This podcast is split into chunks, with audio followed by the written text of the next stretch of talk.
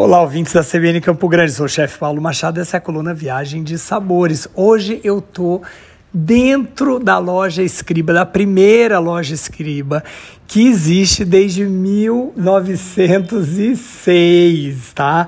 É, é uma loja muito antiga, são várias gerações de pessoas extraordinárias, catalãos que trabalham com a cozinha doce, com aquilo que a gente mais gosta, sobremesas, a pasteleria, a confeitaria, os pães, todo esse universo e que reflete numa empresa espetacular e que tem também a elegância brasileira, assim muito bem falado pelo escriba, que é traduzido essa elegância pela Patrícia Schmidt, que está aqui comigo, essa confeiteira incrível, que já mora aqui em Barcelona há muito tempo e junto com o escriba fazem essa, essa história magnífica da gastronomia, é, é, esses encantadores doces que são servidos pelo mundo afora, mundo adentro e aqui em Barcelona também. Quem viaja com a gente tem a chance de conhecer esses lugares, esses espaços incríveis e uma das sobremesas mais celebradas aqui,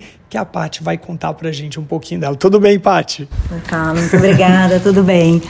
Falamos o que? Dos lábios? Isso! Então, o lábio ele surgiu, na verdade, como bombom inicialmente, quando uh, Almodóvar veio à, à confeitaria porque lançava o filme Tudo Sobre Minha Madre.